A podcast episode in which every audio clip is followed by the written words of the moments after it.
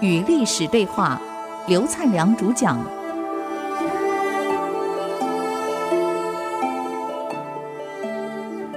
这里是 IC 之音竹科广播 FM 九七点五，您所收听的节目是《与历史对话》，我是刘灿良。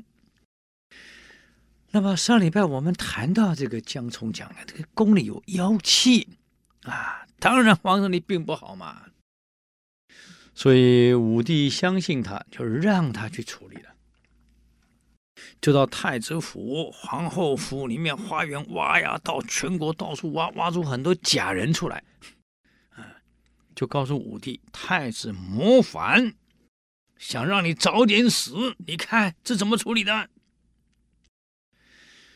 我告诉各位，隋文帝的小孩子、小儿子杨广篡位，害他哥哥杨勇是如出一辙，也是利用隋文帝身体不好，哎呦，后来就买一些人哈，木头人一拿出来，上面写的隋文帝的生辰八字，用针刺的。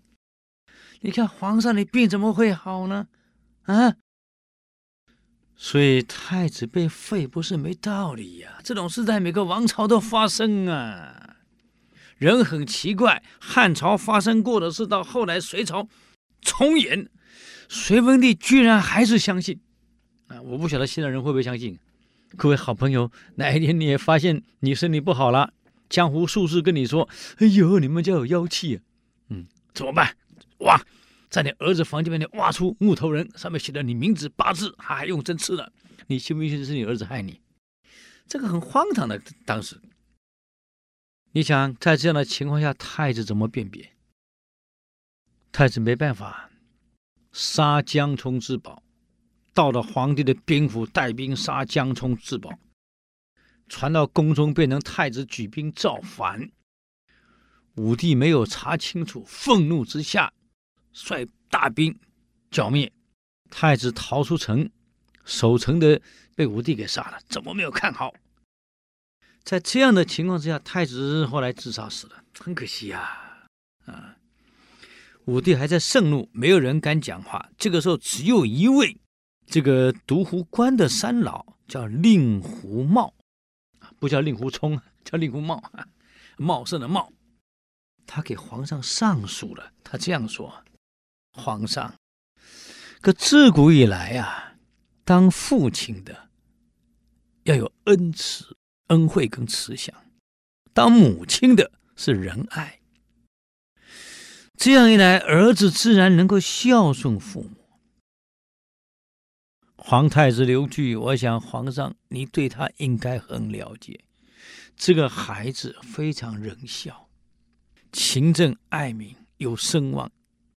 有他妈妈的特质，你想想看，又是皇朝的帝室，太子将来要继承万世的帝业，身负祖宗之所托的重任，他有必要去冒去造反吗？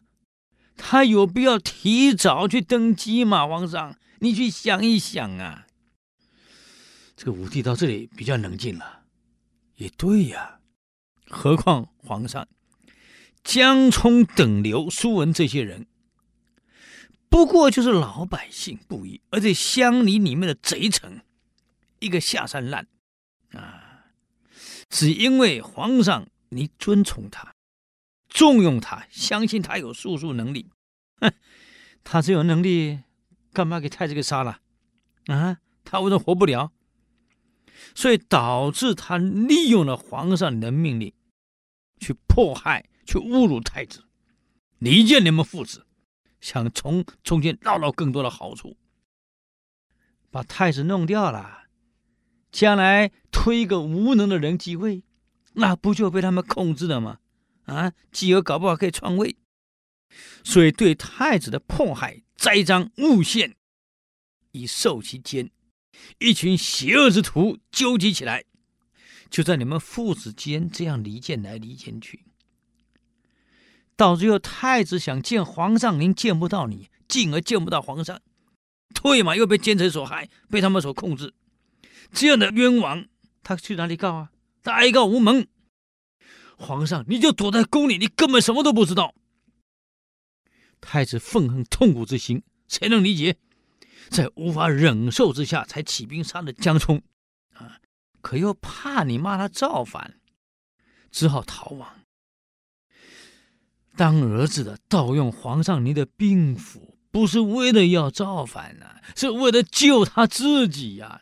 他被这样陷害，那个木头人早就人家买好了，不是太子做的呀。皇上，太子要做，为什么不早点做？哎，皇上，诗经上有一段这样的话：何乐节俭的领导人，不要相信谗言。谗言的祸害无穷，扰乱了四方的藩国。以前江充等流这批人，因为谗言毁了赵国，让赵王太子被杀。天下人都知道，就皇上你不去查明，今天又跑来这里重施旧计。